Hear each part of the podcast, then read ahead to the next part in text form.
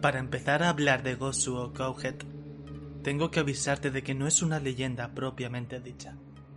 Según dicen, nadie tiene acceso a la historia original, y lo que se cuenta sobre él son solo relatos de gente que ha sufrido su maldición.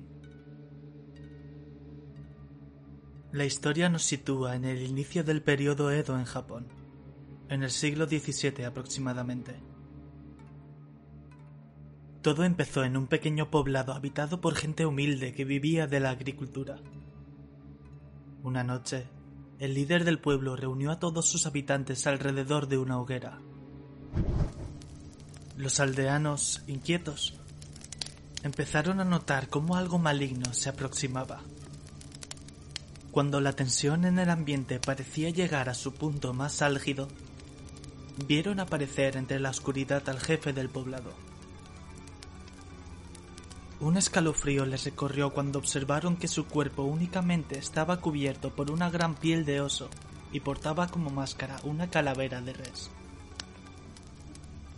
Todos quedaron petrificados mientras observaban con inquietud cómo el hombre se sacaba un libro de debajo de su abrigo.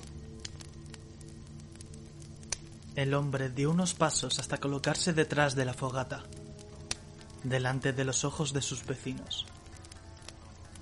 Al empezar a leer en voz alta el libro, la voz que salía del interior del hombre no parecía humana. Era una voz gruesa, a medio camino entre un humano y el gruñido de un animal.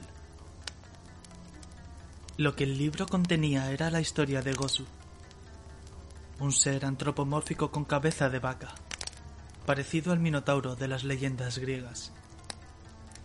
No se sabe con certeza qué contaba sobre el ente, pero era tan espantoso que todos los del pueblo quedaron horrorizados, sobre todo los más pequeños. Cuando acabó, el hombre apagó la hoguera y desapareció entre los bosques para luego no volver a aparecer nunca más. Todos quedaron traumatizados por esta historia, hasta tal punto que muchos lo veían en todos lados en los rincones oscuros de sus casas, en los tejados, esperando entre los árboles del bosque. E incluso algunos decían que si te acercabas lo suficiente, podías oír una voz lejana que susurraba cosas innombrables.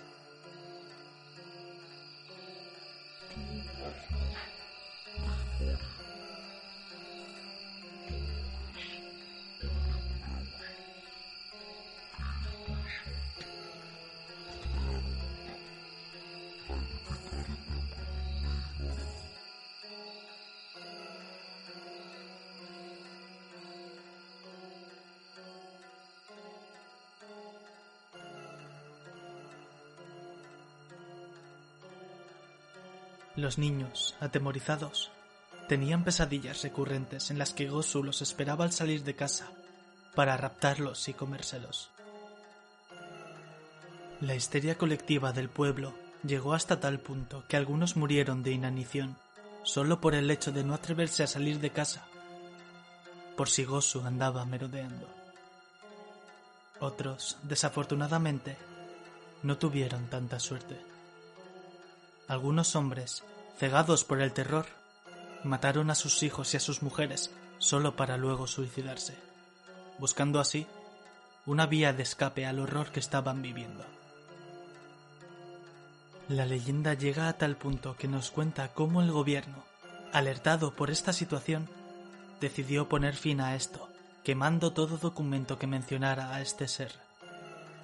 Sin embargo, esto les fue imposible cuando intentaron hacerlo, la leyenda ya se había desperdigado, aunque solo fueran fragmentos de ella.